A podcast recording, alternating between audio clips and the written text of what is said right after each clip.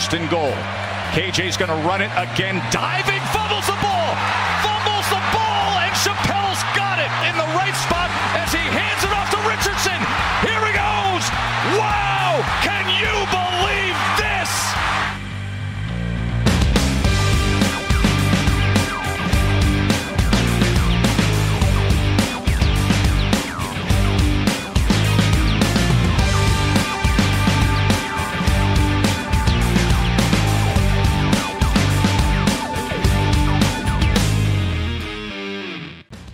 Salut à tous et bienvenue pour ce nouveau rendez-vous du podcast Ball, un 17e, un 217e, que dis-je? On a fait bien plus que 17, hein, euh, de l'eau a coulé sous les ponts depuis, comme on dit. Euh, On était jeunes. Exactement, ouais, ouais, tout à fait. Ah, Ça ne rajeunit pas tout ça. 217e émission, donc je le disais, consacrée à la conférence SEC, la dernière conférence qu'on abordera, euh, la dernière conférence officielle, hein, puisqu'on l'avait précisé lors du dernier podcast, aura également les indépendants, dont on parlera dans quelques jours à l'occasion du dernier vrai podcast de pré-saison, avec notamment euh, nos pronostics à venir sur l'ensemble de cette campagne 2023, mais forcément on a gardé le meilleur pour la fin, diront certains, avec ce qui est considéré comme la meilleure conférence, en tout cas euh, la conférence du double tenant du titre. Les Georgia Bulldogs sont-ils candidats à leur propre succession? Quel est l'état du chantier du côté d'Alabama? Euh, Est-on dans le bandwagon de Graham Mertz du côté de Florida? Qui se trouve sur la chaise chaude? On va en parler avec Morgan Lagré. Salut Morgan. Salut Greg, bonjour tout le monde. Non, je n'ai pas ri. Il prouve déjà, c'est peu. triste. Franchement, euh, voilà, c'est- une page, c'est vraiment tournée avec, euh, avec une de nos coqueluches Écoute. de ces dernières années. Il est, il est top 1. Tu sais, comme toi et moi, on prépare notre Fantasy League, la draft étant en dimanche. Il est le, premier joueur que j'ai sélectionné. J'en suis euh, persuadé, tout à fait. On enregistre cette émission le 17 août et en effet, le, le 20, le 20 est un événement important. Certains le savent peut-être déjà. En effet, il y a, il y a, ces- il y a la Fantasy Draft qui est organisée sur, sur la ligue de The Blue Pennant. euh, donc voilà. Donc je m'excuse encore une fois d'avance. Euh, pour tous ceux, euh, voilà. Je ne sou- je- alors spoiler, je ne choisirai sans doute pas Graham Mertz, mais ça va chier quand même. Je préfère vous le dire. Euh, plus sérieusement, du coup, maintenant que tu nous as fâché avec une partie des auditeurs supporters non. des, des Florida Gators. Ah, ils, ont, Euh, ils- on- ils ont, ils ont aussi le droit d'être lucides. On peut, on peut être fan en étant lucide aussi un petit peu quand même.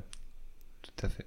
On verra. On, en reparlera dans le détail. Enfin, on va en reparler assez vite en l'occurrence, puisque euh, on va planter le décor assez rapidement de cette conférence sec avec notamment la division Est du champion de Georgia. La première question que j'ai envie de te poser, Morgan, elle est un peu inhérente également à la situation actuelle et au fait que la SEC et la Big Ten notamment sont un peu en train de euh, de dévorer un petit peu tout ce qui se trouve euh, au sein de la première division universitaire. On rappelle une énième fois, même si c'est pas une actualité récente, que Texas et Oklahoma renforceront euh, le, les rangs donc de la conférence euh, Southeastern la saison prochaine. Alors, il y avait des échos, encore une fois, on en avait parlé avec certains gros programmes de la CC. Manifestement, il n'y a rien qui se passera au moins avant 2025. Des échos Voilà. euh, qu'on a eu très récents, notamment en provenance de Tallahassee et de l'Université de Florida State.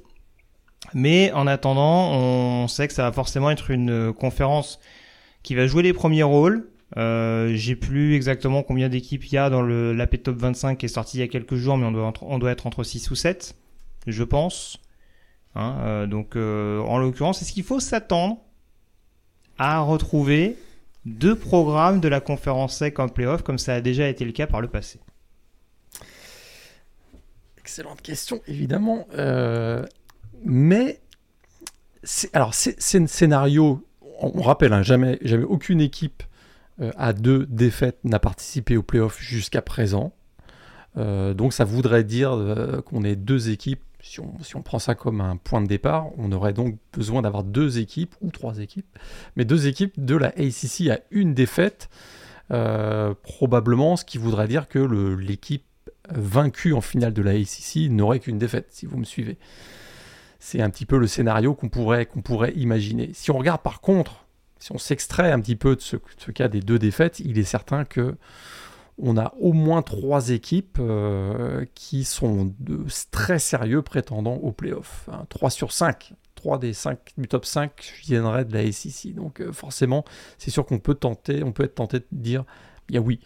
Euh, malgré tout, il y a quand même quelques règles et quelques petites contraintes. Il y a les, ce que j'ai expliqué sur les deux défaites, mais il y a aussi euh, de la concurrence qui euh, sera pas inintéressante cette année. On l'avait déjà identifié, puisque avec la SEC, on termine nos previews.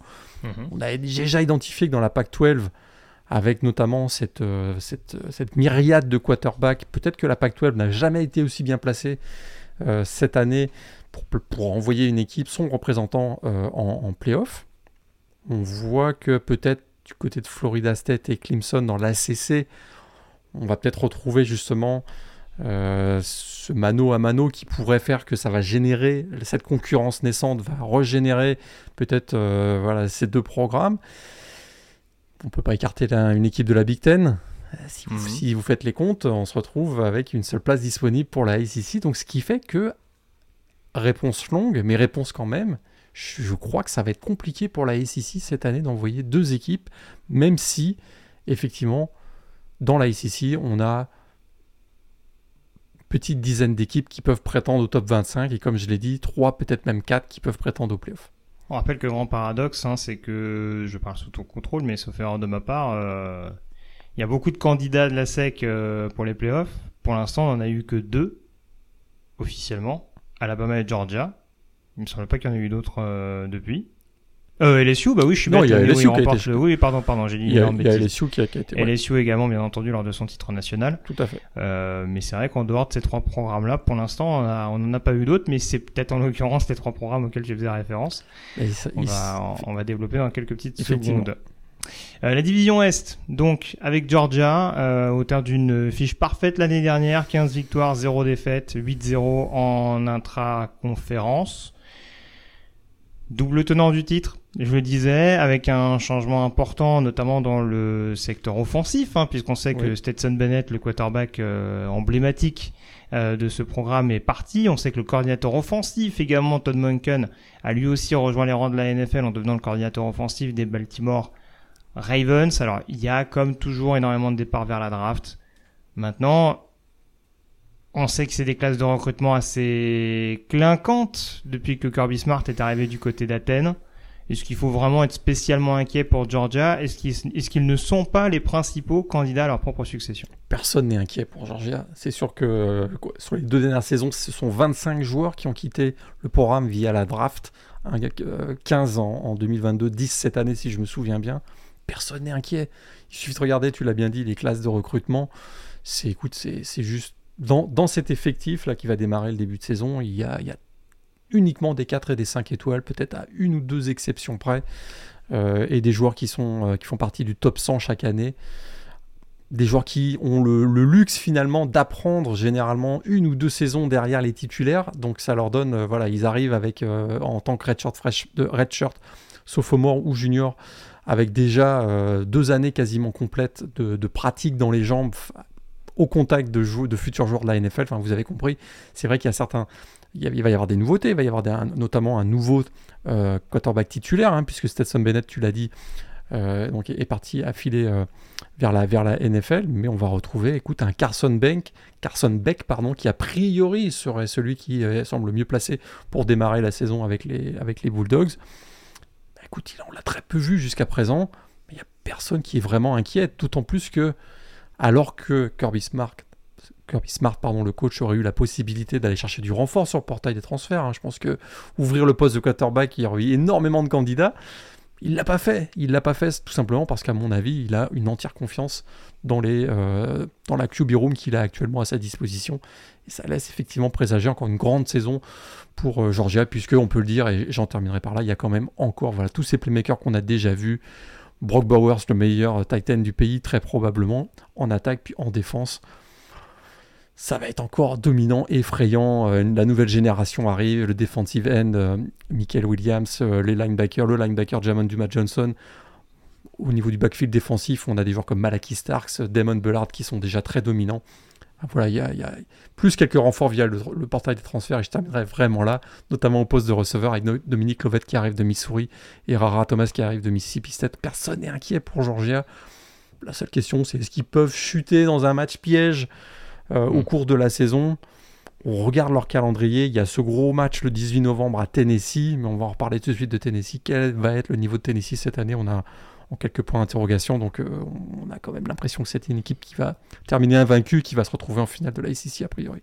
C'est ça. Les quelques rares énigmes du côté de, de Georgia, que tu l'as dit, hein, il y a beaucoup de, retours, 13 titulaires de retour, hein, quand même, malgré l'exode le, assez massif euh, habituel du côté de la NFL, dont 7 en défense, euh, notamment de par le fait qu'on avait quand même une, classe assez jeune l'année dernière dans le secteur dans le secteur défensif. Tu l'as pas dit au passage.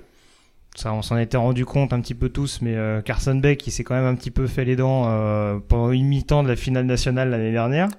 Donc euh, en termes d'immersion, on est pas mal non plus, même si ça avait un petit peu tourné à ce moment-là. Euh, et les deux petits points d'interrogation, en l'occurrence pour moi, ils sont peut-être offensifs. C'est alors tout est relatif bien entendu. C'est cette position de running back où pour l'instant on a beaucoup beaucoup de casse avec notamment les blessures de Kendall Milton euh, j'en pleure matin et soir, et euh, celle de Bronson Robinson également, mais on voit qu'il y a tellement de profondeur avec euh, avec énormément de freshmen et de sophomores qui poussent derrière. je pense à Andrew Paul par exemple qui qui est appelé à avoir un peu plus de responsabilité cette année derrière notamment John Edwards. Euh, et puis il y a cette position de left tackle également hein, qui, qui va devoir être compensée après le départ de Broderick Jones. A priori le, le redshirt freshman Ernest Green est quand même le grandissime favori pour cette, pour cette position-là, malgré ses petits pépins physiques pendant les camps d'été. Mais voilà, c'est encore une fois, c'est très relatif parce qu'il y a une, une, une concurrence pardon, qui est telle que de toute façon, du côté de Georgia, je pense qu'on arrivera bon an mal à trouver quelques solutions. Et puis tu regardes leur calendrier, ils ont quasiment tout le mois de septembre pour euh, se faire les dents. Hein, euh, même mm. ceux qui, ont de, qui vont être des de nouveaux starters, ils commencent par UT Martin, Ball State ça, va comme, euh, comme, match pour comme entrée en matière. Derrière, ils ont au mois de septembre South Carolina, mais à domicile, UAB à domicile. Donc, écoute, leurs quatre premiers matchs sont quand même pas très compliqués et ils sont à domicile en plus. Oui, surtout que c'est pas forcément là où ils sont le plus clinquants. Je me rappelle d'un match l'année dernière, je sais plus si c'était Kent State à domicile où on a fait ah quand même, c'était un peu ah, poussif, etc., etc. et derrière ils, ont fait euh, et derrière, ils ont éteint South Carolina. On a fait ah peut-être que finalement il y a des clients. Donc euh, voilà, faut, faut, faut, faudra pas toujours prendre pour argent comptant le début de saison des Bulldogs. Euh, c'est dans la dernière ligne droite qu'il faudra vraiment euh, savoir concrètement de quoi ils sont faits. Tennessee t'en parlait donc. Là encore, beaucoup de titulaires de retour, 14 en l'occurrence. Pas mal d'interrogations similaires hein, à celles de Georgia, même si bien entendu les classes de recrutement, bah voilà, tout le monde peut pas avoir des 4 ou des 5 étoiles. Euh, mais en attendant, du côté de Josh Schuppel, on continue de bien travailler euh, ces dernières années. Changement de coordinateur offensif, changement de quarterback. Et du coup, il y a un peu plus d'intrigue de ce que tu laissais sous-entendre euh, précédemment. Ah, parce que, écoute, s'il y a une. Écoute, l'an passé, c'était la meilleure attaque du pays, ni plus ni moins. 46 points par match. effectivement, Alex Golesh est parti du côté de South Florida, mais c'est pas le seul à être parti. Je dirais que c'est peut-être pas celui qui va le plus manquer. Endon Hooker quand même, qui a été tellement incroyable tout au long de la saison dernière, qui a porté son équipe sur les épaules toute la saison dernière. Ils étaient finalement pas si loin que ça. Euh, finalement des, playoffs. Hein. Nos amis de Tennessee, ils ont été très longtemps en, course. En tout cas, il y a eu cette défaite qui avait été très, coûteuse évidemment à Georgia. Puis derrière, euh, ils avaient perdu à South Carolina, on s'en souvient, dans une défaite surprise c'est effectivement le gros point d'interrogation parce que Endo était tellement dominant et c'était tellement lui qui donnait le ton de cette équipe euh, la saison dernière que son départ crée un trou béant. Euh, on a vu que son remplaçant Joe Milton a été plutôt très bon lors du seul match qu'il a joué en fin de saison, c'était le, le game, donc l'Orange Bowl face à Clemson, mais on a un échantillon on en avait déjà parlé hein, dans, le, la, présentation du top 25. On a quand même en mémoire un Joe Milton qui avait été en grande difficulté à Michigan. On rappelle c'est un ancien quarterback de Michigan. Qu'il semble qu'il a pris de la maturité à Georgia, mais qu'il a fait un match, un très bon match, un bon match, on va dire, face, face, à, face à Clemson. Après, euh, bah, dans un calendrier de ACC, on l'a jamais vraiment vu à l'œuvre. C'est pour moi. il a pris feu contre Vanderbilt, mais ça dépend si on considère Vanderbilt comme une équipe de la SEC. Certains diront que c'est un peu comme Rutgers dans la Big Ten, quoi. C'est un petit peu ça. En tout cas, il, sera quand même relativement, il sera quand même relativement bien entouré encore, je dirais, puisqu'on a le retour de Brew McCoy au poste de receveur. On a euh, également euh, Ramel Kayton. Euh, Dante Thornton, je crois, est, est, arrivé aussi de Oregon, pendant, le, pendant, le, pendant l'intersaison. Et au poste de running back, on aura toujours Jalen Wright et Jabari Small. Donc, il sera bien entouré, mais voilà, il, va marcher. Est-ce que voilà, il va succéder à un quarterback qui a quand même donné énormément le ton l'an dernier de l'attaque des, des Volunteers Donc voilà. À voir en effet, et ce Tennessee-Georgia, c'est là qu'on nous a beaucoup vendu l'année dernière, peut-être un peu trop à mon sens, Georgia-Tennessee, le fameux match of the century qui a pas duré très très longtemps.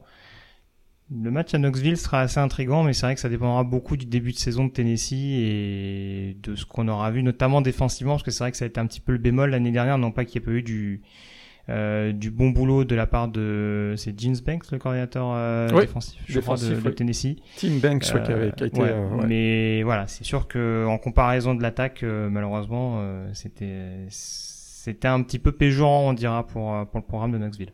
Euh, on va enchaîner sur deux autres programmes de cette division Est, avec euh, là encore un combo quarterback. Euh, alors j'allais dire quarterback coordinateur offensif qui ont changé, pas vraiment, mais en tout cas deux coordinateurs offensifs là également qui ont changé. C'est le cas du côté de Tennessee où là le quarterback est parti puisqu'on sait que en l'occurrence bah, Will Levis est parti en NFL et a été remplacé par Devin Leary en provenance d'NC State. Il y a donc deux changements de coordinateur offensif, et du côté de South Carolina, et du côté euh, de Kentucky. Alors on a, deux, on a deux dynamiques très différentes, Morgan. Euh, on a une équipe de Kentucky qui est assez solide en défense, mais à qui il a manqué cette explosivité offensive l'année dernière, c'est moins qu'on puisse dire. Et du côté de South Carolina, on a une attaque qui était tout feu tout flamme l'année dernière, avec peut-être une défense qui, certes, en étant opportuniste, a peut-être cédé euh, un petit, a peut-être été un peu trop généreuse selon certaines rencontres. Ouais, tout à fait. On peut commencer donc par Kentucky, effectivement, euh, saison décevante parce que Souviens-toi, l'été 2022, il y avait beaucoup de hype autour de ce programme de Kentucky. Hein. On avait euh, effectivement Will Levis et Chris Rodriguez qui étaient donc le, one-two punch, on va dire, quarterback, running back. Mais bah, écoute, les deux sont partis hein, vers la NFL au cours de cette intersaison il a été intelligent quand même. Mark Stoops, le, head coach, il a rappelé euh, Liam Cohen, qui est passé pendant un an du côté des Rams et qui va finalement revenir dans son poste de coordinateur offensif. Son but, c'est redynamiser l'attaque qui a été vraiment euh, en grande difficulté l'an dernier, à peine 20 points par match, 111e attaque du pays. Alors on l'a dit, hein, il y a eu des pertes importantes donc avec Will Levis, le quarterback, et Chris Rodriguez, mais je trouve qu'ils s'en sont pas si mal sortis finalement hein, euh, pour recharger les batteries. Ils ont été chargés chercher Devin Leary sur le portail des transferts, lui qui arrive donc de NC State, un des meilleurs quarterbacks du pays en 2021, on s'en souvient, notamment son ratio 35-5, euh, euh, c'était TD interception. Écoute, l'an dernier, il a été fragilisé par des, blessures hein, finalement, mais attention derrière d'ailleurs pour Kentucky. Hein, manque de profondeur. Hein, Devin qui a souffert de, longtemps de blessures. Si ça, s'il tombe au combat, ça peut être très problématique pour Kentucky. En tout cas, il sera bien entouré, je trouve, parce que pour euh, succéder à Chris Rodriguez, il y a un joueur comme Ray Davis hein, qui arrive de, de, Vanderbilt, qui, euh, a un petit peu voilà, le même profil. Est-ce qu'il aura les mêmes, euh, la même efficacité? Ça, ça reste à voir. Parce qu'il y a effectivement, alors il y a aussi des playmakers au poste de, receveur. Hein. Je trouve que les, receveurs sont souvent sous-estimés du côté de mm. Kentucky, notamment cette génération. Mm. ouais. cette génération menée par euh, euh, Byron Brown notamment, qui, euh, qui, a fait des, qui avait eu des débuts très très prometteurs, qui a eu une petit, petite baisse de régime à l'image de l'attaque l'an dernier, qui sera effectivement de retour. Le, pour l'attaque, le point d'interrogation. Et c'est ce qui a coûté beaucoup l'an dernier, c'est la ligne offensive. Hein. C'est sûr que ah ça, s'ils se sont fait bouger, bouger, bouger. Et en plus, les, je dirais que les, les deux tackles qui étaient peut-être les moins, euh, les, moins mauvais sont partis. Là, on, a, on est passé par le portail des transferts pour les remplacer. Hein. Marques Cox donc de Northern, euh, Northern Illinois et euh, Cortland Ford donc, qui arrive de USC. S'il n'y a pas une très nette amélioration sur la ligne offensive, malgré les, les, playmakers que j'ai pu citer à l'instant, eh ben, il n'y aura pas forcément d'amélioration. ça, c'est le vrai problème. Ça, parce qu'il n'y aura sûrement pas de Devin malheureusement. Euh, il ne pas de blessure, bien entendu, mais c'est vrai que ça complique un peu la tâche si la O-line est à, est à un tel niveau. Mais c'est vrai que de ce qu'on avait vu il y a deux ans dans la collaboration entre Liam Collen et, euh, et euh, Will Levis, ça, ça, laisse quand même un petit peu rêveur si on arrive à vraiment retrouver cette attaque euh, assez punchy et euh. D'ailleurs, que que ce soit dans les airs ou au sol. Euh, South Carolina, tu veux en dire un petit mot? C'est vrai que là encore, je le disais, il y a pas mal d'ingrédients qui reviennent, notamment forcément ce duo aérien Spencer Rattler, euh, Juice Wells. Et ce qui est de quoi être hyper optimiste? Le gros problème ces dernières années des Gamecocks, c'est surtout le début de saison. il faudra pas se louper parce qu'effectivement, ils ont très bien fini, notamment cette victoire donc euh, surprise face à Tennessee qui était alors classé numéro 5 du pays. Puis derrière, ils ont enchaîné avec une victoire face à Clemson. Euh, c'était la première en quasiment 10 ans. Effectivement, il y a souvent du retard à l'allumage. Alors, est-ce que c'est est -ce c'est la bonne pour Spencer Rattler hein? C'est vrai qu'on l'avait annoncé comme S-Man du côté de, Oklahoma. Il a, son, éclosion a tardé, mais peut-être que avec la maturité, effectivement, il en est peut-être là il, aura, il sera quand même pas si mal entouré, tu l'as dit, avec euh, Antoine euh, Deuce Wells et Trenox, hein, qui, est, arrivé également, le Titan qui est arrivé d'Arkansas. Ça, c'est plutôt intéressant. Il y a le, également l'arrivée d'un nouveau coordinateur offensif, tu l'as dit, Dowell Logan, qui arrive d'Arkansas également. Ah, tiens, avec Trenox. Euh, donc là, ça peut être assez intéressant. C'est sûr que bah, les inquiétudes c'est la défense, quoi. Parce qu'on en avait déjà parlé dans la présentation du top 25, si je me souviens bien, une défense qui fait peur à, absolument personne et un front 7 euh, qui, a perdu beaucoup de force, je dirais aussi. Euh, notamment euh, Birch, qui était l'ancien 5 étoiles, donc Jordan, Jordan Birch, le pass rusher qui était un ancien 5 étoiles qui est parti du côté d'Oregon. Donc c'est il y a quelques joueurs voilà, qui, ont, euh, qui, ont, qui en fin de saison dernière sont, ont été vraiment intéressants en, défense. Hein. On pense notamment au safety euh, Nick Emanwari, même son coéquipier euh, Dickie Smith qui, qui, qui, avait été sélectionné dans l'équipe All Freshman de la SEC en 2022. Mais est-ce que ça va suffire pour relancer une défense qui a quand même beaucoup souffert l'an dernier? Donc ça c'est la vraie, la vraie question je pense. Petit chantier concernant Florida, à présent. Hein, on sait que c'est toujours un programme extrêmement suivi au niveau de la SEC Est. Ah on en a parlé un petit peu en introduction. Euh, des changements ont été nécessaires après le départ d'Anthony Richardson, donc euh, drafté notamment par euh, les Indianapolis Colts en, en NFL.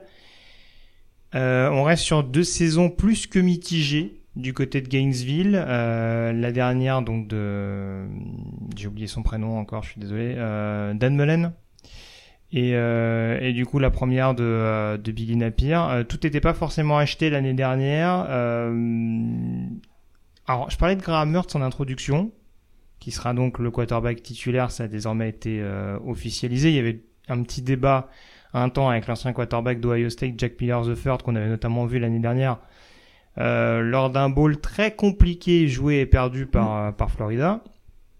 et là, en l'occurrence est-ce qu'il faut vraiment, j'allais dire boursoufler ou en tout cas s'arrêter plus que de raison sur euh, sur le quarterback titulaire Je m'explique. Sachant que on va surtout avoir affaire a priori à un game manager, Billy Napier. Bah, il va nous faire du Louisiana, il va nous faire du Florida version 2022. Eh ça va beaucoup courir. Bah, effectivement, parce que euh, bah, merde, ça va être effectivement le, game manager. Il avait eu de très bons euh, débuts avec les Badgers mais depuis, il a surtout brillé par son inconstance et sa médiocrité, même parfois. Donc, euh, il a eu en plus un spring game qui a été assez difficile. Euh, il a été annoncé comme starter, mais comme tu l'as dit, ça va jouer au sol, ça va courir du côté de Florida cette année. Ils ont deux super running backs en plus avec Montrell Johnson Jr. et euh, Trevor Etienne, donc le frère de Travis Etienne. Ça va, ça va courir, ça va courir, ça va courir. Alors c'est sûr que ça va courir, d'accord, mais la, la O-line est aussi un petit peu en reconstruction. C'est ce qui m'inquiète un petit peu. Euh, elle avait été euh, pas si mal l'an dernier. Hein. Euh, écoute, elle avait beaucoup aidé, notamment Tony Richardson, à gagner pas mal de yards au sol. Mais là, il y a quatre titulaires partis, dont l'excellent Osiris Torrens, donc le left tackle. Pour moi, c'est la, vraie interrogation. Je suis pas tant que ça inquiète. Grammaire, tout à l'heure, on a un peu exagéré pour la blague, mais mais je suis pas très inquiet parce qu'on va pas lui demander d'aller gagner les matchs à 400 yards par, par rencontre dans les airs. Hein. C'est pas ça qu'on va lui demander. C'est plutôt la O-line moi, qui m'inquiète, je, t'avoue. Parce que même les groupes de receveurs, c'est vrai que ça manque un petit peu de talent. Euh, c'est pas forcément beaucoup de profondeur, mais il y, a des joueurs intéressants, hein, notamment Ricky Persal qu'on avait vu l'an dernier euh, se, se, démarquer un petit peu. Mais effectivement, pour moi, ça va être l'élément crucial, ça va être la ligne offensive qui doit absolument euh, permettre à Graham Mertz de, pouvoir gérer le jeu et surtout briller sur le run block pour faire ouvrir les brèches pour montrer Johnson et Trevor Etienne. Tu parlais des anciens Kentucky qui sont partis. Euh, il me semble que Keonta Godwin, qui était une grosse recrue il y a quelques mois en sortie de lycée, est arrivé du côté de Gainesville. Donc c'était un des moins préoccupants, on dira, sur cette ligne de Kentucky. Après, il faudra espérer quand même qu'on qu'on ait franchi un cap supplémentaire euh, de son côté pour euh, pour permettre, euh, ne sera pas tout seul, hein, mais pour permettre notamment à cette cette O-line, en effet, d'être performant et d'à minima de réussir à ouvrir des, des brèches au niveau du jeu au sol pour permettre à cette équipe des, des Gators de rester assez percutante. Défensivement, il y a quelques joueurs intéressants euh, de retour. On pense à un Prince Human Yellen sur, le, sur la ligne défensive. Euh, la grosse curiosité chez Mark James euh, sur le poste de linebacker. on attend toujours un petit peu également l'éclosion, le développement, même si ça s'est vu par certaines séquences de Jason Marshall Jr. sur le poste de cornerback voilà, après ça reste un programme de la SEC euh, qui, est capable d'attirer du talent. Maintenant, il va être euh, nécessaire de, le bonifier cette année parce que euh, ça a certes été moins catastrophique l'année dernière qu'avec Todd Grantham. Faut dire que il y avait mis quand même les formes hein, du côté de, l'ancien coordinateur de, des Gators. Mais voilà, va, va, encore falloir se développer et être beaucoup plus incisif dans, dans ce domaine-là. J'ai l'impression que cette deuxième saison, ça a été un petit peu le cas l'année dernière, on a un peu colmaté certaines brèches pour euh, rester compétitif, mais on se projette davantage sur la saison 2024 et sur la saison 2025 du côté de Florida parce qu'on recrute très bien par contre. Hein. C'est vrai que, et cette année et l'année précédente, on a pas mal, vraiment bien recruté. Il y a pas mal de freshmen qui vont être amenés à prendre un petit peu voilà, d'expérience cette année. Et c'est très clairement sur 2024-2025 parce que même si les résultats de Billy Napier n'ont pas été excellents jusqu'à présent, je pense pas qu'il soit menacé vraiment. On veut, être un petit peu patient, je pense, avec lui. Et, c'est ça qui. Alors c'est sûr qu'il a, par contre, au niveau du recrutement, ça s'est plutôt bien passé jusqu'à présent. 2024 semble être aussi euh, intéressant, mais il va falloir que les signatures se fassent parce que sinon, si le recrutement devient moyen, là, il va être très clairement menacé parce qu'on sait que c'est aussi un très bon recruteur parlais de la défense, il y a quand même euh, une arrivée qui va être euh, à surveiller malgré tout, hein, parce qu'il y a le coordinateur défensif principal, on va dire, qui a changé avec l'arrivée d'Austin Armstrong. Euh, on parlait de ces jeunes de coach, alors je sais plus sur qui on avait eu la conversation il y a quelques jours de ça, qui s'entourait de, de jeunes coordinateurs. Je crois qu'on parlait de, de Dan Lenning du côté d'Oregon. Il va falloir surveiller comment ça se passe du côté de Florida aussi avec Billy Napier, hein, qui a certes un petit peu plus d'expérience que, que Dan Lenning en tant que head coach, mais euh, qui tente un mini pari quand même avec Austin Armstrong qui arrive de, de Southern Miss. Non pas qu'il ait fait du mauvais travail du côté des Golden Eagles, mais euh, voilà, c'est vrai qu'il va falloir surveiller ces deux coachs qui se connaissent de par leur expérience commune du côté de Louisiana euh, à la fin des, des années 2010. Mais c'est vrai que euh, sera quand même attendu au tournant pour vraiment réussir à développer pleinement euh, cette défense des Gators qui, comme je le disais tout à l'heure, euh, soufflait un peu le chaud et le franc en 2023. En 2022, pardon. Et avec tout ça, c'est vrai qu'un euh, ball game serait finalement pas si mal que ça. Hein. C'est vrai qu'il reste sur mm. une mauvaise expérience en ball game, une, une, raclée subie contre Oregon State 30 à 3 au Las Vegas Bowl, mais il faut bien être. Voilà, à moins que vraiment il y ait. voilà, tout le monde se mettre. Euh, voilà, il y a beaucoup d'individus qui, ont été rajoutés dans, ce, dans cet effectif. Si ces individus forment une équipe, on peut toujours avoir une vraie surprise, mais moi je ne les vois pas beaucoup plus haut que 6, 7 victoires cette année, hein, les, les Gators. Euh, on verra, mais en tout cas, un bowl, oui, ça peut être intéressant. En tout cas, ils vont être dans le dur assez vite, hein, parce que ils vont avoir Utah en, déplacement d'entrée. il me semble qu'ils reçoivent Tennessee assez vite au mois de septembre. Et il y aura forcément euh, dans leur calendrier le, classique contre Georgia. Donc c'est vrai que ça fait quand même déjà pas mal de, rencontres à devoir digérer euh, pour les hommes de Gainesville. Euh, on termine du coup avec cette division Est avec deux équipes qui sont moins en vue globalement par rapport au, reste du plateau. À savoir Missouri et Vanderbilt. Euh, nos trajectoires assez particulière. Missouri défensivement l'année dernière c'était pas déshonorant, mais on attend quand même ce fameux coup de boost, hein, surtout qu'Eli Drinkwist au passage euh, est quand même censé être un coach avec une expérience offensive qui a pas été très criante notamment ces derniers mois. Et puis dans la foulée, je serais curieux d'avoir ton point de vue sur Vanderbilt qui a été euh, une des équipes notamment, alors ça s'est pas vu en dernière semaine de saison régulière contre Tennessee, mais euh, qui a été vraiment une équipe un petit peu fraîche, on dira, de la deuxième partie de saison l'année dernière, avec quelques coups réussis, notamment contre Kentucky et euh, contre Missouri d'ailleurs, si, si je ne m'abuse. Ouais, alors euh, bah, peut-être je vais peut-être commencer par Missouri. Effectivement, la défense, hein, tu l'as bien dit, euh, ça a été une des belles surprises la saison dernière, un super boulot du coordinateur défensif Blake Baker. Hein. Bah, écoute, la bonne nouvelle, c'est que le cœur de cette défense de Missouri sera de retour en 2023. Huit titulaires de retour. On peut citer quelques joueurs à, surveiller, hein. Darius Robinson notamment sur la ligne défensive, le linebacker euh, Tyrone Hopper ou euh, le, cornerback Ennis euh, Rextro. C'est sûr que l'attaque c'était plus compliqué, l'attaque a été décevante, hein, notamment dans les airs. Ça c'est très clairement Eli Dranquist s'en est rendu compte puisque il a confié maintenant le play calling à Kirby Moore qui arrive de Fresno State. Mais quand même, il y a des choses intéressantes. C'est vrai qu'on a eu le départ de Dominique Lovett, on l'a dit tout à l'heure, le receveur qui est parti du côté de Georgia. Est-ce que, euh, est que Brady Cook, euh, qui a connu des débuts prometteurs, est la solution pour euh, voilà, dynamiser le jeu aérien alors que lui est plutôt un quarterback double menace, ben peut-être pas, et peut-être que Kirby Moore pourrait tenter, pourrait lancer hein, Jack Garcia, l'ancien de, la momie, qui, qui peut-être est voilà, un profil plus adapté euh, au système qui vont vouloir être mis en place. Donc ça pourrait être euh, intéressant parce qu'il y a quand même, euh, écoute, au poste de receveur, l'ancien 5 mm. étoiles, Luther Burden, qui est quand même voilà, qui commence à prendre de l'expérience. Il y a Theo Weiss également, qui est un ancien joueur donc de Oklahoma, qui est dans le, qui est à, disposition. Le, au sol, c'est pas... dans le, sur le, dans le slot, ça va pas être déconnant non plus. Tout à fait, exactement.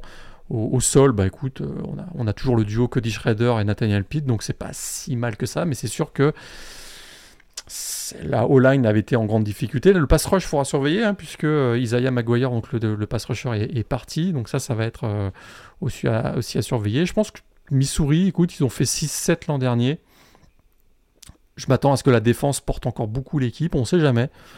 Avec un Brady Cook qui, ou qui se révélerait, ou Jack Garcia qui prendrait son envol, bah, c'est peut-être une équipe qui pourrait surprendre dans cette division Est. Donc euh, à, surveiller. Pourquoi pas? J'ai moins d'espoir pour Vanderbilt, même si je l'ai. Euh, on n'est est jamais à l'abri d'une surprise avec eux, on l'a vu dernière. Puis ce qui est intéressant, c'est que il semble avoir un quarterback, euh, jeune quarterback, qu'on va voir probablement encore 2, 3 ou peut-être euh, un peu plus tôt, 3 ans a priori, CJ Span, hein, qui a un bras canon et qui, voilà, il y a ce duo CJ Span et le receveur Will Shepard qui était l'an dernier dans l'équipe All ACC à surveiller. On n'est jamais à l'abri d'une surprise ils peuvent pas être pire en défense que l'année dernière. Hein. Euh. Oui, c'était un peu compliqué. Quand on se rappelle des, des belles années, on dira euh, comment il s'appelait Derek Mason. De Derek Mason, ouais. À Vanderbilt où il sortait des défenseurs euh, à tir larigot, là c'est sûr que ouais défensivement, voilà, on est loin de ça. Le, soufflet est retombé là, très clairement, mais Bon, il faudra voir éventuellement ce que ce que ça peut donner cette saison pour pour la deuxième ou la troisième année d'ailleurs, je crois de, de Clark Lee à la tête de Vanderbilt. J'ai dit une bêtise tout à l'heure, c'est pas Missouri qu'ils ont battu l'année dernière, c'est Florida. C'était Florida, et j'ai tout à fait. Hmm. Moi aussi, je viens de vérifier. Kentucky, je, Kentucky, je m'en rappelais parce que c'est une victoire chez les Wildcats, mais voilà, euh, j'avais un doute euh, sur, sur, la victoire contre Mizzou, je suis allé vérifier quand même. Effectivement, bah, on a eu la même, euh, on a fait la même chose. J'y viens de vérifier 31 à, à 24 à domicile, effectivement. Mais donc on a compris que tu étais très optimiste pour Vanderbilt. On peut enchaîner sur la division Ouest à présent, avec forcément une équipe ah. euh, qui a l'air de laisser un peu pantoise en ce, en ce début de saison. Euh, combien ils sont classés à la P-Top 25 Cinquième? Ils sont, euh, non, ils sont quatrième. Ils sont quatrième. Ils sont pas derrière. Non, ils sont quatrième. Ils sont quatrième. Ok, bon, bah, attends pour moi, j'ai mal lu. Alors, je les avais vus. Mais ils sont derrière Ohio State, non? Oui. C'est ça. donc quatrième, ça, c'est quand même assez rare malgré tout. Hein. Je vais peut-être exagérer un petit peu mon propos, mais de les voir aussi bas en classement de, pré-saison. Ça en fera arrière certains autres hein, qui n'arrivent pas à accrocher le top 25, mais euh, la vérité est malheureusement dure à avaler des fois. Euh, ouais, Alabama qu'on était habitué à voir en spot 1 et 2 avant le début de la saison, là de les voir en 4, c'est un peu comme si notre équipe était classée 15, quoi. On, on émet des doutes sur l'Empire, principalement à cause du quarterback, j'imagine. Bah, c'est ça, parce que et, aussi on est encore sur, sur, sur cette saison 2022 euh, sans playoff. Alors c'est sûr que ça, ça marque un petit peu. Ça, il y a le départ de Bryce Young, numéro 1 de la draft, évidemment. Certains commencent à dire, sont pas très gentils ceux qui disent ça d'ailleurs que Nick Saban va bientôt avoir 72 ans. Euh, Et c'est jeune, 72 ans. Tout à fait. Pour... Il nous enterrera tous probablement d'ailleurs. mais est-ce que vraiment c'est la fin de l'Empire, Greg? Comme dirait quelqu'un qu'on connaît bien, Not so fast, my friend. Parce que, écoute, rappelle, les deux défaites subies l'an dernier l'ont été sur le dernier snap du match et dans des environnements plus qu'hostiles à Tennessee, le rival, et à LSU, autre rival. Alors ne croyez pas trop, ou en tout cas pas trop vite, que c'est terminé pour Alabama. Comme souvent d'ailleurs, Nick Saban a été contraint de recharger les batteries au niveau du coaching staff et les, arrivées sont quand même assez intéressantes. Hein. Il a probablement mis la main sur un des, coordinateurs les plus convoités du pays avec Tommy Rees l'ancien quarterback et coordinateur offensif de Notre-Dame, qui va prendre la succession donc de Bill O'Brien, parti retourné du côté de la NFL. Il y a l'arrivée en défense de Kevin Steele, hein, de retour à Alabama 9 ans après son départ, lui qui va donc succéder à Pete Golding, parti du côté de Ole Miss ou en tout cas qu'on a laissé partir du côté d'Olmis. Mmh. Euh, l'objectif clair en 2023, améliorer la défense qui a parfois souffert euh, la saison passée, particulièrement contre la course, mais c'est sûr que alors, on va reparler de la défense, on va parler des points forts de cette équipe. La vraie interrogation, c'est le poste de quarterback. Ça, c'est certain que euh, on voit Bryce Young parti. Il y a Jalen Milrow qu'on a vu l'an dernier euh, parfois succéder à Bryce Young euh, régulièrement dans le garbage time ou euh, sur, des, voilà, sur des systèmes plus particuliers, puisqu'il c'est un très gros coureur, un très gros physique, Jalen Milrow. Ou alors on verra peut-être dès cette année l'ancien quarterback 5 étoiles Ty Simpson, le freshman. Mais ce qui nous fait douter un petit peu de ce poste de quarterback, c'est l'arrivée Hein, euh, au cours de, l'intersaison de Tyler Buckner, parce que son arrivée nous laisse penser que Nick Saban n'était peut-être pas très satisfait de Jalen Milrow et Ty Simpson, en tout cas qu'il avait un gros doute sur leur capacité à diriger l'attaque d'Alabama tout au long de la saison, donc on a peut-être été chercher quelqu'un avec Tyler Buckner un petit peu plus d'expérience en se disant on va, on préfère avoir une bataille à trois plutôt que se retrouver avec euh, des gros doutes sur, sur la ligne de départ. Ça c'est une petite analyse, elle est peut-être contestable des échos qu'on a, euh, il commence quand même à avoir des doutes sur Tyler Buckner au cours des camps estivaux. Je sais pas si tu as vu les mêmes échos, mais a priori ça se disputerait plus entre Simpson et Milro euh, en vue de la première semaine, surtout qu'il va, il va falloir vite identifier le quarterback titulaire parce que la première semaine c'est euh, une équipe à leur portée. Je sais plus exactement qui y joue. J'ai plus le calendrier sous les yeux. Euh, il joue hmm. euh, non la première semaine il joue Middle Tennessee, mais c'est la deuxième semaine où c'est Texas. Voilà, c'est ce que j'allais dire et du coup oui voilà va, va pas falloir perdre de temps à l'allumage parce que va quand même y avoir Texas en deuxième semaine. Donc ce serait bien d'avoir une idée assez précise, même si le match est prévu à Tuscaloosa, ce serait bien d'avoir une idée assez précise du quarterback euh, capable d'emmener euh, les Longhorns. Mais je te rejoins, c'est vrai que paradoxalement, euh, c'était la neuvième défense du pays l'année dernière à Alabama en termes de points concédés par match. Mais si on regarde la défaite à LSU et à Tennessee, le point commun, c'est quand même beaucoup de points concédés au passage. on se rappelle également justement de cette deuxième semaine l'année dernière à Texas où bah on va dire avant la blessure de Queen Ewers, la défense euh, prenait le mal, hein. part. Alors certes, c'était sur une sur une séquence relativement courte, donc on ne sait pas si sur la durée ça aurait ça aurait perduré, mais en l'occurrence, euh, voilà, on, a vu en tout cas certains voilà, certaines failles, certaines brèches, euh, peut-être un peu trop anormales. Après, il y a il y a toujours ces petites pénalités un petit peu fâcheuses. Euh, c'est cette gueulante de Nick Saban qu'on retrouve. C'est tellement emblématique maintenant qu'on a du mal à savoir si c'est pas prévu dans le plan de jeu de Nick Saban d'énerver un peu ses joueurs, euh, de les mettre un peu. Euh, mais mais c'est vrai que malheureusement c'est des failles qui sur certains matchs peuvent coûter cher et ça, ça a coûté cher l'année dernière, même s'ils sont pas passés si loin que ça des playoffs avec leur fiche de 11-2. Mais c'est vrai qu'après c'est comme Georgia, c'est sûr que Certes, la problématique est plus importante parce que je disais que du côté de Georgia, on avait des interrogations sur le backfield offensif. Là, c'est plus sur la question du quarterback. Après, on est d'accord que ça reste très relatif parce que il y a un groupe qui est quand même assez complet, il y a des classes de recrutement qui restent assez pimpantes. Euh, autant sur les nouveaux visages au poste de quarterback, on a des interrogations, autant sur d'autres postes, je pense au poste de running back, il y en a beaucoup qui attendent de voir ce que va donner un Justice Haynes, par, exemple, sur le, sur le backfield offensif. Euh, lui qu'on présente déjà comme, euh, comme le digne héritier de tous les running backs euh, célèbres qui sont sortis de Tuscaloosa. Donc, donc voilà, sur, sur, la ligne, forcément, il y, a des, il y a des pertes qui seront non négligeables, mais on sait qu'il y a déjà un CJ Lafam, par exemple, sur le, sur le poste de tackle gauche. il, y a, il y a beaucoup de ressources également sur, sur l'intérieur de la ligne, malgré le départ d'un Javion Cohen du côté de Miami. Donc honnêtement, on va peut-être pas boursoufler un peu les, les interrogations. J'ai pas cité le poste de linebacker également où il y a peut-être un peu moins de clinquant que ces dernières années. Mais en l'occurrence, ça reste assez solide. Hein. Ils ont été chercher euh, ces 13 Ben Marshall, je crois, qui arrive de, de Georgia justement pour euh, pour intégrer le deuxième rideau, qui avait besoin d'un peu de d'un peu de 109 malgré tout. Mais voilà, avec toutes les classes de recrues, euh, bon, je je vais pas me trancher les veines tout de suite pour Alabama, je pense je suis tout à fait d'accord avec toi. Effectivement, il y a beaucoup à chaque poste. Écoute, euh, ils ont peut-être le meilleur duo. Euh, formidable duo de cornerback, hein. peut-être peut-être le, meilleur duo de cornerback de la, de ACC, ce qui veut dire par, ricochet du pays, hein, avec Kool-Aid McKinstry, qui sera peut-être le premier cornerback sélectionné lors de la prochaine draft, et Terion Arnold, l'autre de l'autre côté. Donc c'est très très très solide. C'est vrai que tu as, cité le, deuxième rideau défensif. Il y a un Dallas Turner qui monte en puissance depuis, euh, depuis une ou deux saisons et qui sera lui aussi probablement un, prospect NFL du premier tour la saison prochaine. Donc tu l'as bien dit, il y a une nouvelle génération qui arrive. Euh, les postes, de receveurs, très fournis, postes de receveurs également. Hein. des, jeunes joueurs qui, qui, vont prendre leur, leur, envol cette année. Donc écoute, moi, j'ai l'impression qu'on risque d'avoir une équipe. Euh, il y a cette interrogation au poste de cornerback, de pardon, de quarterback, excusez-moi, mais le talent général de l'équipe, j'ai l'impression que c'est meilleur que l'année dernière. Et, j'aime beaucoup le duo de, coordinateurs autour de, Nick Saban. Je trouve que c'est très équilibré. Euh, attention à Alabama.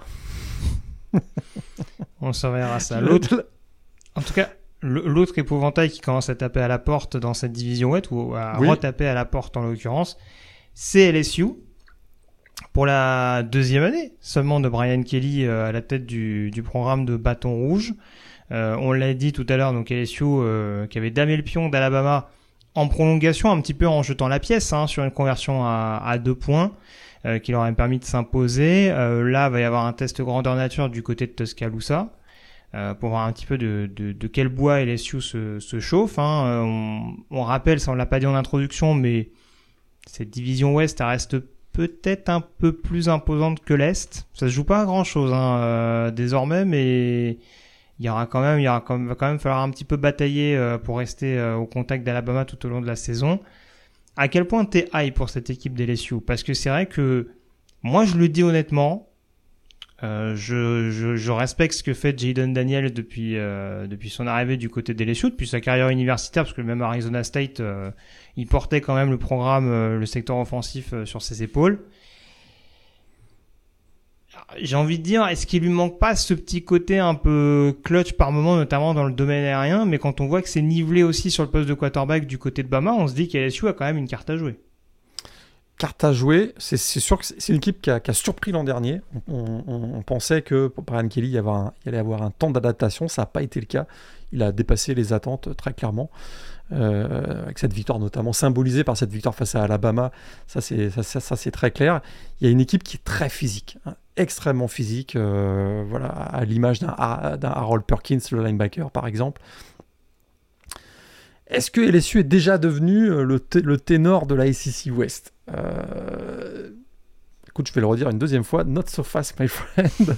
Parce que c'est vrai que l'attaque a été très bonne l'an dernier, 35 hein, points euh, par match, 453 yards en, moyenne. Jaden Daniels, on connaissait son talent brut, il a fait de gros progrès, c'est tu l'as bien dit, je pense, c'est indiscutable. Hein. Meilleure lecture de jeu notamment, meilleure décision. Il a un peu nettoyé son jeu, mais je trouve que voilà, tu l'as dit, il met, doit être meilleur dans la poche, dans la pocket. C'est sûr qu'il doit mieux distribuer le jeu. Parfois, il se euh, réfugie trop facilement dans le jeu de course hein, quand la première et deuxième option euh, se ferment. Ça, c'est quelque chose qu'il va devoir corriger à mon avis. Mais c'est déjà beaucoup mieux hein, que ce qu'on avait vu du côté d'Arizona State où là, très clairement, c'était un running back bis. Running back bis, c'est beaucoup mieux, je trouve. Il est bien entouré. Hein. Il y a des receveurs euh, qui sont très prometteurs et qui ont de l'expérience. Cinq joueurs ont eu au moins 20 réceptions la saison dernière au poste de receveur avec euh, un Malik Nabers hein, qui a eu 70 réceptions et plus la saison dernière. Il y a un Kyren, euh, Lassie également qui a été euh, une petite sensation du, spring game, donc il est, il est bien entouré. Il y a une petite interrogation au poste de running back. Josh Williams, oui, peut-être, je ne suis pas sûr pour moi, ça va passer par la ligne offensive. Et elle a été, elle a été plutôt bonne la saison dernière, la ligne offensive. Hein, notamment le, left tackle Will Campbell, hein, qui était voilà, un joueur qu'on attendait et qui a confirmé. Ça, ça peut être la. Voilà, si la ligne offensive tient, c'est une équipe qui va, être, euh, qui va être vraiment, vraiment en course pour le titre dans la ACC West et peut-être le titre de la ACC. Après, défensivement, euh, il y a Harold Perkins, le linebacker, hein, très clairement, qui, je crois, si j'ai bien lu, euh, euh, va être plutôt replacé à l'intérieur d'ailleurs du second rideau cette année. Puis le backfield défensif, quoi. Puis là, on vient d'apprendre que Denver Harris, sur qui on comptait beaucoup, hmm. l'ancien 5 étoiles de Texas A&M, qui on sait avait pas mal de problèmes extra-sportifs, bah, ça, ça semble se confirmer du côté de LSU. personne n'a vu venir celle-là. Hein, personne n'a vu venir celle-là. Mais... très très C'est un peu comme Chris Marshall euh, qui, a passé, qui a passé 15 jours à Ole Miss euh, avant de repartir. Euh. vraiment, on se demande pourquoi ces joueurs-là avaient quitté Texas A&M. Hein, mais bon. Voilà. Mais on comptait quand même beaucoup sur lui, je pense, au, mm. poste de cornerback. Là, il sera, il sera, il sera absent. Donc voilà, je pense que c'est une équipe qui va beaucoup tourner sur, sur l'attaque. Est-ce que Janet Daniel va confirmer ses, ses, ses bonne performance la saison dernière. Ça, c'est à, vérifier, mais une équipe qui arrive avec le, quand même le plein de confiance, notamment qu'ils avaient confirmé cette belle saison par une très belle victoire au Citrus Bowl face à Purdue. Donc, euh. Je, suis intrigué par ce poste de pass rush, même si euh, tu citais quelques noms sur la ligne défensive, c'est vrai que il va y avoir une, va y avoir un secteur intérieur qui va être tellement massif et tellement à même de de, de rusher que bah, même sans vrai pass rusher établi au début de la saison, j'entends, ça peut éventuellement euh, laisser du temps à ce seven de, de se développer petit à petit. Euh, le backfield, en effet, la perte de Denver Harris, qui est un athlète hors norme, euh, ça peut être problématique. Pour moi, ça ressemble un peu à un départ à la LARX, hein, au passage. Euh, mais c'est vrai qu'il y a eu d'autres, il y a eu d'autres recrues qui, pour moi, sont tout autant intrigantes hein, sur ce poste de corner. J'avais cité Just Chestnut il y, a, il y a quelques semaines de ça en provenance de Syracuse. Euh, J.K. Johnson également, il me semble, qui arrive d'Ohio State également, mhm. qui peut être, qui peut être un pari euh, assez intéressant du côté de, de LSU. Et on sait que sur la position de safety, il y a quelques quelques joueurs qui qui reviennent euh, également au Bercail cette saison. Donc à voir éventuellement ce que ça peut donner. Je trouve que le, le mix est assez intéressant mais il va pas falloir se louper parce que je parlais du déplacement à Alabama. Euh, en plus, j'allais prendre en comparaison Jaden Daniels, euh, peut-être essayer d'avoir dans son jeu un côté un peu Jordan Travis. Bon, on va voir le comparatif assez vite, hein, puisqu'on a le remake de Florida State LSU cette saison, dès la première semaine. Exact. On rappelle que ça avait été un match assez mouvementé l'année dernière, notamment avec un field goal manqué à la dernière seconde. Euh, je sais même plus par qui d'ailleurs, par Florida State. Hein. C'est Florida State qui avait loupé son field goal. C'est, c'est, c'est ce super kicker Fitzgerald qui avait loupé son field goal. Non, mais c'est Florida State qui l'a emporté l'an dernier, 24 à, ah bon? 24 à 23. Oui, oui. Alors là, euh, je raconte n'importe quoi. Oui, oui, non, victoire de Florida State, surprise. Resté... Il m'a tellement marqué ce kicker de Florida State que j'étais persuadé que c'était lui qui avait loupé le, le, le, la transformation. Pardon. My bad. Euh, très bien. Bah écoute, euh, oui, donc euh, calendrier quand même à ne pas négliger pour LSU, donc je disais pour rester au contact des autres. On enchaîne à présent sur la suite des hostilités, avec euh, notamment un mot sur Remis et sur Texas A&M. On en avait parlé notamment à l'occasion du top 25 de pré-saison. Ça peut être des candidats intéressants. très clairement cette année avec un renouvellement d'effectifs assez notable des des forces qui pourraient être les mêmes globalement, parce qu'on sait que ça courait énormément l'année dernière, il n'y a pas de raison que ça change. Texas A&M, ça pourrait emboîter le pas. C'était déjà le cas l'année dernière avec Devon Chen, ça pourrait continuer cette saison. Ouais, tout à fait. Moi, Texas A&M, je l'avais dit, c'est une équipe qui, je pense, va être très améliorée. Euh, c'est sûr que là, on a misé sur l'expérience, euh, notamment au poste de coordinateur, hein, puisqu'on a, déjà parlé, hein, Bobby Petrino qui est, va être le coordinateur offensif. On a DJ Durking coordinateur défensif, euh, des stratèges dans leur domaine, on l'avait déjà, même si on, l'avait dit, hein, ils arrivent avec quelques petites casseroles, mais ils ont quand même un beau parcours dans leur professionnel, on va dire, en tout cas. Il y a eu, quelques déboires, hein, c'est sûr, du côté de Texas A&M, mais ça reste quand même un, des programmes avec le meilleur recrutement du pays sur les 2-3 dernières années. On se dit que ça va bien finir par payer. On nettoie un petit peu, on, sépare des joueurs un peu problématiques, hein, Denver Harris, Chris Marshall, etc je trouve que voilà, c'est une équipe qui a vraiment, sur le papier, a de la gueule. Et encore une fois, est-ce que ces individualités vont faire enfin une équipe? C'est la vraie question. On a Connor Wegman, donc, euh, qui, va prendre a priori la succession donc, de Haynes King, qui est parti à Georgia Tech. On a Ruben Owens, hein, le, running back ultra talentueux. Evan Stewart, pas moins talentueux au poste de receveur. On a le géant Noah Thomas également. Ena Smith qui revient hein, de blessure.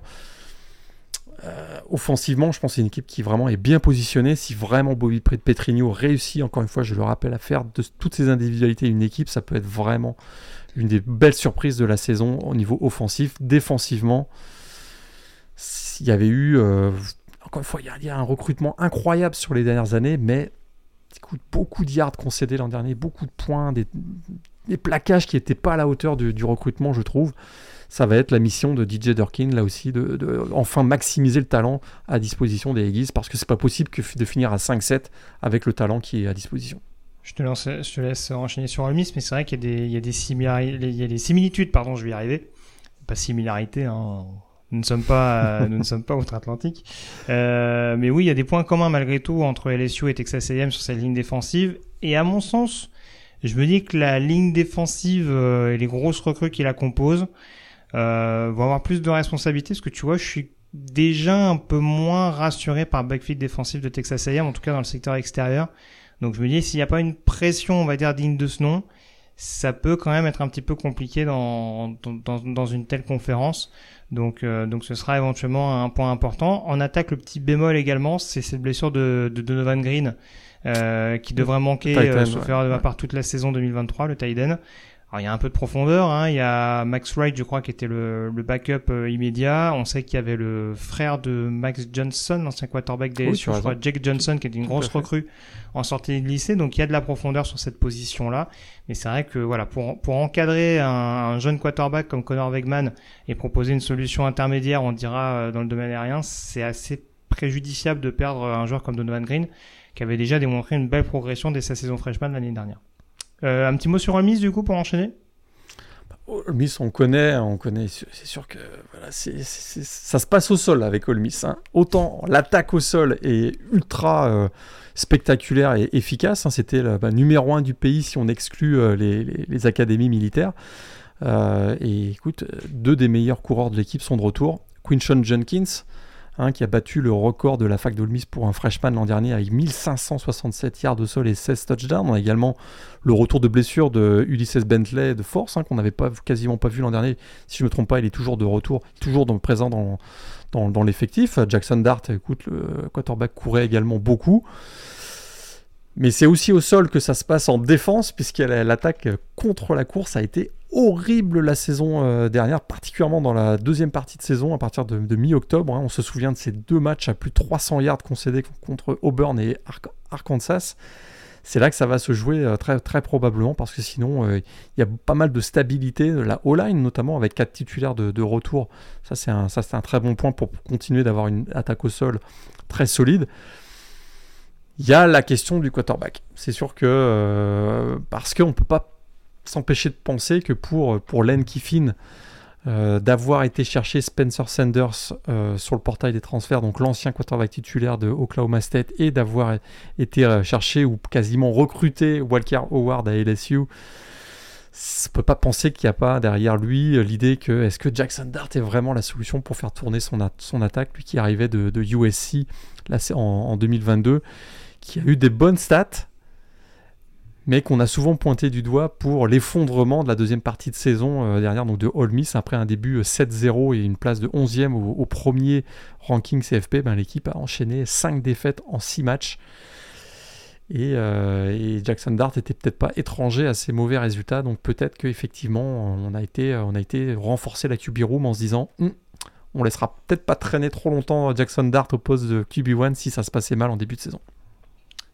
Tout à fait. Pas grand chose de plus à rajouter, mais c'est vrai que là aussi, euh, ce qui va être intéressant, c'est la ligne offensive. On a eu notamment deux très bons tackles euh, freshmen la saison dernière, donc euh, voilà, ça devrait continuer à se développer, notamment sur le sur le sur le jeu au sol, parce que tu disais, c'est l'entité, c'est l'identité première, et puis également sur le sur la course où, où ça devrait être pas mal. Euh, Pete Golding, on l'a dit tout à l'heure, arrive en coordinateur défensif hein, pour, euh, pour tenter de tirer du mieux de cette défense d'Olmis, hein, qui nous laisse euh, parfois un petit peu de marbre. L'année dernière, c'était quand même assez intéressant, 25 points concédés en moyenne, malgré, tu le disais... beaucoup de voilà, yards, quoi, beaucoup de yards. C'est ça. Et, malgré cette saison un petit peu en... en comment dire... En bon, deux temps. En bon début et en, Ouais. enfin, enfin beaucoup plus mitigé. Le, calen- le calendrier, il n'est pas évident, hein, parce qu'ils ont Mm. un match à Tulane, à Alabama très tôt en septembre, euh, LSU et un déplacement à Arkansas, tout ça avant la mi-novembre, avec Georgia aussi, en fin de, Crossover. au mois de novembre, Mm. en crossover. Euh, écoute, ils ont fini à combien l'an dernier? C'était 8-5 8-5. Bon, ils peuvent aller chercher 8 victoires quand même. Je pense. Je pense que euh, 8, mais pas beaucoup plus, à mon avis. Alors, on va parler de deux équipes pour lesquelles je suis quand même un peu plus inquiet pour, pour des raisons assez diverses. On va parler de Mississippi State et d'Arkansas. où très clairement ça va rentrer un petit peu dans le rang. Alors Arkansas, c'est vrai que euh, moi, le premier j'étais un petit peu hypé l'année dernière et c'est vrai que bon on, s'appuie souvent sur sur des lignes assez intimidantes. Alors ça s'est surtout vu, euh, on va dire dans le domaine euh, offensif en l'occurrence, notamment incarné par là aussi un jeu au sol assez agressif comme comme l'était celui d'Olmis. Défensivement, euh, en revanche, euh, la patte n'était pas là du côté des Razorbacks. Et puis euh, également avoir ton avis sur Mississippi State. Alors malheureusement, petite refonte de circonstances, hein, puisqu'on rappelle que ce sera la première année sans Mike Leach, hein, qui est décédé peu de temps après la fin de saison 2022 l'année dernière. Arnett aux commandes, l'ancien coordinateur défensif. On a un nouvel esprit offensif dans les murs. Qu'est-ce qu'on doit penser des Razorbacks et euh, des Bulldogs? Et du coup, pour qui t'es le plus inquiet à l'orée de cette saison 2023 ah, Peut-être peut-être les Bulldogs, effectivement, parce qu'on va probablement entamer une période de transition. Hein. C'est vrai que Mike Leach a beaucoup marqué le programme. Mike Leach et, son, et ses systèmes Air Raid. Et il semble qu'en attaque, on est décidé, Zach Arnett est décidé avec l'arrivée de Kevin Barbeck, qu'on allait s'éloigner un petit peu de ces systèmes Air Raid. Alors, ça va être un petit peu progressif, on va dire, mais on va très probablement avoir une attaque qui va être un peu plus pro-style. On va avoir des Titans. On va avoir des Titans, effectivement, du côté de. On va se rappeler que ça existe, effectivement, du côté de Mississippi State. Alors, il y a de l'expérience au poste de, de, de, quarterback. Hein. Will Rogers, il a démontré une grande efficacité, ultra précis, mais est-ce que c'est pas un quarterback avant tout adapté à l'attaque air raid? On va voir comment il va s'adapter au, à ce changement de style qui, encore une fois, va être progressif. On va pas passer tout de suite euh, de, de, à un système pro-style, mais écoute, il a quand même, y a des joueurs autour de lui qui sont intéressants. Jaden Wiley, qui qu'on avait beaucoup vu, mais encore une fois, dans un rôle avec euh, des petites des tracés très courts hein, de, air raid qu'on connaissait du côté de Mike Leach, donc ça, ça sera à surveiller. Une, stabilité au sein de la O-line, quatre titulaires de retour, dont le tackle euh, Cameron Jones c'est sûr qu'il y a quelques interrogations. Hein. Il y a un gros départ en défense. Hein. Emmanuel Forbes, donc, qui est parti pour la NFL au poste de, cornerback, ça, ça fait euh, très très mal. Il y a pas mal de, titulaires qui sont également partis. Mais c'est davantage, je pense, euh, voilà, ils ont l'avantage d'avoir 8 matchs à domicile. Ça, c'est plutôt euh, favorable. Mais il y a cette transition qui va s'opérer avec des joueurs qui ont évolué dans un, dans un style de jeu voilà, très air raid on va voir comment ça va se matérialiser euh, dès la saison 2023. Ça, c'est un gros point d'interrogation pour Arkansas. Je ne sais pas si vous voulez ajouter quelque chose pour les, Bulldogs. Non, non, c'est ça. Bah, je pense qu'il va falloir rester déjà sur, euh, sur certains fondamentaux euh, défensifs. Hein. Je pense que ça va être la première mission de, de Zach Arnett pour, pour préparer cette transition offensive dont, dont tu parlais avec l'arrivée de l'ancien coordinateur offensif d'Appalachian State. Euh, Kevin Barbeck t'as déjà cité, mais oui, malheureusement, oui, et même avec un Will Rogers euh, qu'on a déjà vu très performant ces derniers mois, euh, peut-être un Joquavius Marks qui sera beaucoup plus sollicité de, au niveau de la course et on pourra éventuellement en voir le, le plein potentiel. Euh, c'est sûr que ça va être une intrigue, mais ouais, je les vois clairement pas à 9 victoires comme la saison passée. Euh, Arkansas, du coup, qu'est-ce que tu en penses? Arkansas, c'est sûr que là, il y a eu, bah, il y a eu beaucoup de changements dans le coaching staff, hein, euh, des, changements euh, forcés finalement, puisque Kendall Bryce, donc le coordinateur offensif, est parti du côté de TCU et que on a déjà beaucoup parlé. Barry Odom, le coordinateur défensif, est parti de manière un petit peu surprise du côté de UNLV. Euh, donc là, voilà, il y a du renouveau au poste, donc de, aux deux postes de coordinateur. Retour de Dan Enos, hein, qui était passé par Maryland et qui fait un retour du côté d'Arkansas puisqu'il y est déjà passé. L'arrivée de Travis Williams au poste donc, de coordinateur défensif, lui qui arrive de UCF. 9 titulaires de retour seulement, euh, des nouveaux systèmes à apprendre, mais je trouve qu'il y a quand même, voilà, il y a une certaine stabilité dans les playmakers, et ça c'est quand même assez intéressant, et on commence bien sûr par KG Jefferson au poste de, quarterback, donc ça c'est quand même très intéressant, il a beaucoup progressé dans son efficacité, une très grande confiance en lui, un, vrai leader. Euh, le jeu au sol, il y a, il Rocket qui est de retour, hein, Raheem Sanders, donc 1443 euh, yards au sol l'an dernier. Une expérience au, au poste de receveur. Hein. C'est vrai quel impact ça aura sur le, sur le, sur le jeu aérien. Bah là, les gros bémols, c'est que tu as, des pertes significatives sur les postes de receveur et de tackle des deux côtés. Quoi. Et de tackle des deux côtés. Ça, c'est sûr. Mais c'est sûr que pour moi, la grande question, et ce qui doit être amélioré, c'est la défense, euh, notamment la défense contre la passe. Euh, ça a été catastrophique l'an dernier. C'était la pire défense du pays contre la passe, euh, ni plus ni moins. Et, là, il n'y a pas forcément eu d'amélioration significative, je trouve, dans l'effectif. On mise beaucoup sur l'expérience acquise, mais il n'y a pas eu de très grands changements. Ça, ça m'inquiète un petit peu, euh, mais je, fais confiance quand même à Keji Jefferson et à, Raheem euh, Sanders pour que cette équipe tourne quand même en attaque. C'est ça, il va falloir marquer plus de points que l'adversaire. Voilà, c'est une bonne nouvelle, mais en tout cas, oui, il y a une mission qui sera pas simple pour Travis Williams, l'ancien coordinateur défensif de UCF.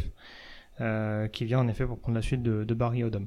On termine avec euh, Auburn, euh, l'ex-programme désormais de Jeffrey Emba, hein, parce qu'on avait mhm. dit Jeffrey Emba est parti du côté de Purdue, le nouveau programme de Hugh Freeze, hein, un, de nos, un de nos chouchous.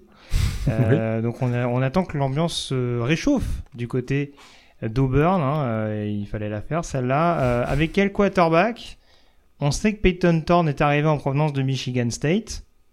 C'est pas sûr que celui le titulaire des échos qu'on commence à avoir en provenance de, de l'Alabama. Est-ce que ce serait un Robbie Ashford, tu, tu penses? A priori, c'est celui qui a l'air d'avoir le plus de, de répétitions avec l'équipe première, en tout cas de, de ce qui a l'air de ressortir des, des premiers jours de camp. Mais, il doit... après... Ah, non, j'avais juste précisé, après, de toute façon, quel que soit le quarterback, on risque de beaucoup courir là encore. Oui, parce que Robbie Ashford, hein, c'est un, un, quarterback double menace, hein, euh, un peu à la Nick Marshall, hein, c'est pour ceux qui suivent Auburn depuis longtemps. Ça rappelle des bons souvenirs, disons. Ça rappelle des bons souvenirs, effectivement. Euh, mais la vraie question, c'est qu'il doit améliorer son pourcentage d'efficacité à la passe. L'an dernier, c'était moins de 50% euh, de passes réussies, ça c'est quand même pas terrible, mais ça arrive. Voilà. C'est sûr que le, point fort de cette équipe, c'est c'est le jeu au sol a priori. très fourni. le, le, au poste de running back avec notamment un Jarquez euh, Hunter donc, qui était à plus de 6.5 yards par, par course l'an dernier. Il y a Jamari Alston également. Euh, je me trompe pas si je dis qu'il y a Brian Betty hein, qui, qui, arrive de South Florida, euh, mhm. qui, était un All-American au poste de, kick returner en 2021. Donc voilà, qui va, qui va apporter de l'aide à, à, à, ce niveau-là? Est-ce que la ligne offensive qui, qui est pas si expérimenté que ça, même s'il y a des vétérans, il y a des gens qui sont là depuis 2-3 euh, ans mais qui n'ont pas été des titulaires. Euh, c'est le moment pour eux. Est-ce que ça, voilà, ça, Il y a beaucoup de transferts aussi hein, dans cette. Il y a beaucoup de transferts euh, aussi, effectivement. Ce qui est problématique aussi, c'est vrai qu'on parle de la situation au poste de quarterback. Il y a eu des ajouts sur au niveau des cibles. On avait cité Rivaldo Fairweather, notamment le, le tight end arrivé de, de Florida International. Mais c'est vrai que sur les cibles extérieures, il y a eu beaucoup de blessures, notamment pendant les camps et ça aide pas également potentiellement à avoir des automatismes, que ce soit avec Thorne ou avec Ashford. Donc c'est là aussi où je me dis que dans un premier temps, on risque de beaucoup se réfugier sur le jeu au sol du côté des Tigers, notamment parce que en effet, euh, Hunter par exemple sera euh, l'une des valeurs sûres offensives, mais aussi parce que bah, forcément on n'aura peut-être pas vraiment le choix et il faudra dans un premier temps euh, faire contre mauvaise fortune bon cœur et essayer d'avoir un jeu peut-être un peu un peu plus unidimensionnel que d'autres programmes de la conférence. Effectivement, un joueur quand même peut-être en, Il y a eu beaucoup d'arrivées aussi en défense hein, euh, via le portail des, transferts. Un joueur à, surveiller, bah, c'est Justin Rogers hein, qu'on avait vu du côté de Kentucky qui arrive. Ça c'est quand même euh, assez intéressant. On verra également, il y a un genre de All Miss, hein, euh, Austin Keys qu'on avait vu l'an dernier qui, va faire, qui a fait son arrivée. Donc ça, voilà, c'est beaucoup beaucoup de joueurs arrivés de, par le portail des transferts. Est-ce que la colle va prendre dès cette année? Ça c'est encore une vraie question. Tout à fait. Euh, dans la même lignée, je trouve que d'autres euh, programmes dont on a parlé, le pass rush, ça va avoir un rôle extrêmement important. Euh, il y a un Elijah McAllister qui arrive en provenance de Vanderbilt, mais qui n'était pas déjà un titulaire indéboulonnable chez les Commodores, donc on ne sait pas trop. Le, joueur, j'ai envie de dire, le plus hype dans cette défense, c'est peut-être le true freshman Keldrick, Keldrick Falk, qui attire déjà tous les regards en ce moment du côté d'Auburn et qui peut être la, la future star défensive de ce programme-là. Euh, mais de toute façon, ça va être nécessaire parce que même il y a un backfield offensif qui revient avec pas mal d'expérience. Il y a quasiment tous les starters de retour, euh, si, si je ne m'abuse. Euh, et donc c'est sûr que il va falloir que le premier rideau soit au diapason. Il y avait pas mal de profondeur sur l'intérieur de la ligne avec des Jason Jones, des Marcus Harris qui sont également de retour. Sur l'extérieur, va quand même y avoir besoin de, de, de, de, ce renouvellement, de ce rafraîchissement, on dira, euh, pour vraiment faire de cette défense contre la passe un, un, domaine de prédilection pour, pour les Tigers et pour le nouveau coordinateur défensif Ron Roberts qui arrive en provenance de Baylor. Ouais, tout à fait. Un ball game serait déjà pas mal, je trouve, pour ce, pour ce programme. Oui. Euh, qui a fait à 5-7 et qui a donc été exclu de, de la post-season l'an dernier. Donc, euh, mais écoute, la fin de l'ère Brian Arsins. On démarre, on repart avec du, neuf avec l'arrivée de Hugh Freeze. Euh, il, semble qu'il y ait quand même un vent d'optimisme du côté d'Uber, même si on a voilà, pointé le doigt sur des, problèmes potentiels. C'est un, programme qui semble se projeter vers, l'avenir qui a été quand même très dominant dans la SEC West pendant longtemps et qui malheureusement part plutôt comme septième a priori au coup d'envoi de la saison. Et puis une pensée émue pour leur calendrier parce qu'entre le 23 septembre et le 21 octobre, c'est déplacement à AM, réception de Georgia, déplacement à LSU, réception d'Olmis. J'oublie pas bien entendu l'Iron Bowl fin novembre euh, avec la réception d'Alabama. Hein. donc euh, on, a souvent des Auburn Alabama euh, qui restent dans l'histoire. On sait que Freeze en plus c'est un peu la kryptonite d'Alabama quand, quand, les deux se croisent. donc ça pourra nous donner un match intéressant. Mais en tout cas le calendrier sera clairement pas clément, on va dire, avec, avec les Tigers tout au long de cet exercice 2023. On, un petit mot rapide sur la chaise chaude. Euh, du coup, moi, je t'avoue que euh, j'avais Monsieur Drinkquist dans dans l'œil du cyclone parce que là, pour le coup, euh, on, le disait tout à l'heure, spécialiste offensif, supposément en tout cas sur le papier. pour l'instant, on n'a pas des attaques assez folles folles. Alors le bilan est de 17 victoires pour 19 défaites dans une conférence qui est quand même assez énergivore.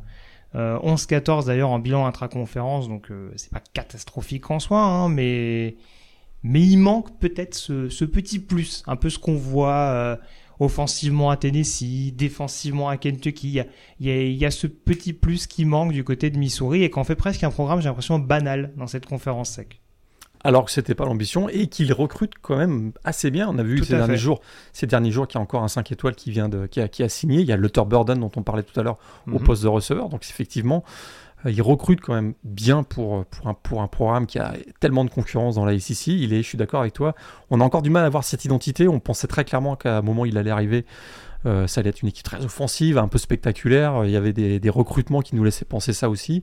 Je suis d'accord avec toi, on n'a pas ça encore. Il manque, il manque ce, ce, voilà, ce petit quelque chose. Donc euh, elle a une request, mais tu sais quoi euh, Attention à Jimbo Fisher. Ah bah oui, oui, c'est vrai que j'aurais très bien pu le citer, oui, tout à fait. Son bilan est 39-21. Écoute, deux victoires en match intra et Sicile l'an dernier seulement, des classes de recrues sensationnelles, mais rien ne se passe sur le terrain. Il y a eu beaucoup de changements, on l'a cité dans le, dans, les coaching, dans le coaching staff cette année. On sait aussi que le vrai problème pour, euh, pour la, direction de Texas A&M, c'est le contrat de, Jimbo Fisher, hein, puisque contrat garanti jusqu'à 2031 et des indemnités de licenciement à hauteur de 77 millions de dollars. Ils ont, des ça, paraît, quand même. Voilà, ça, paraît ça paraît impensable qu'une euh, université paye 77 millions de dollars pour se séparer de son head coach. Eh bien, bienvenue dans le collège football de 2023 ou 2024. Euh, je ne serais pas surpris qu'à un moment donné, la question se pose si, encore en 2023, on a une saison avec un bilan négatif pour, euh, pour Texas A&M. On passe à la finale de conférence pour terminer. Est-ce qu'on fait dans l'original dans cette conférence Ah, c'est dur. C'est dur. c'est dur. C'est dur de faire original. J'ai mis Georgia Alabama. J'ai mis Georgia Alabama. J'ai mis Georgia là-bas. Et qui pour gagner dans ce fameux match, euh, qui aurait quand même des allures de passage de témoin, hein, parce que c'est vrai qu'on on a commencé à beaucoup l'entendre l'année dernière, ce fameux euh, une page se tourne, Kirby Smart devient le nouveau Nick Saban. Euh, tourne ce, ce, chapitre de l'histoire du college football. Est-ce que tu fais gagner les Bulldogs? Ou le Crimson Tide Georgia.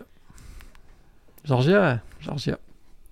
Georgia également de mon côté. Moi, à partir du moment où le, le comment on appelle ça, l'espèce de complexe d'infériorité a été cassé il y a, il y a deux ans, euh, ça voudra pas dire que sur un match, Alabama sera pas capable d'ouvrir Georgia, mais en tout cas, il y aura, il y aura des rencontres qui vont être abordées différemment euh, quand, quand les deux programmes vont se croiser. Donc, euh, donc très franchement, sur une confrontation en finale de conf, je laisse quand même la préférence au Bulldogs. Si Bryce Young n'a pas réussi à battre Georgia, je vois mal Jalen Milrow battre Georgia. Attends, on n'a pas vu Carson Beck encore. Euh, c'est sûr que, bon, a priori, on est un peu plus hypé sur le papier, mais bon. On peut être surpris au cours de cette saison, sait-on jamais. On peut Bon, voilà ce qu'on pouvait dire en tout cas sur cette conférence euh, sec. Hein, vous nous excuserez le manque d'originalité sur la finale de conférence. On peut pas le faire à chaque podcast non plus. Euh, merci encore Morgan d'avoir été en ma compagnie. Merci à vous de nous avoir écoutés. On se retrouve donc dans quelques jours à peine, euh, notamment pour s'intéresser donc aux euh, pronostics globaux euh, de cette saison 2023, avec euh, notamment les pronostics des playoffs, des bowls majeurs, du Iceman Trophy et de tout un tas d'autres choses. Euh, on abordera également les quatre programmes indépendants avec Notre-Dame, Army, Yukon et UMass et oui, Itinerary chez Jim Mora au programme, ça ne se rate surtout pas. Et on aura la chance d'avoir avec nous, a priori, Nitinia Simwang pour débriefer tout ça, enfin en tout cas pour tenter d'analyser tout ça. Euh, spoiler alert, euh, il, il peut nous surprendre sur un programme de la Big 12. Incroyable. Voilà, je, On a je- déjà je- je pose ça, je... On a- Ouais, il faudra qu'il assume. Il assumera, j'en suis sûr. Et donc, on aura fait le tour des 133 programmes de la FBS, encore une fait. fois, au cours de l'été. Exactement. Merci à tous et à très vite pour un nouveau numéro du podcast de Ball. Salut. Salut à tous.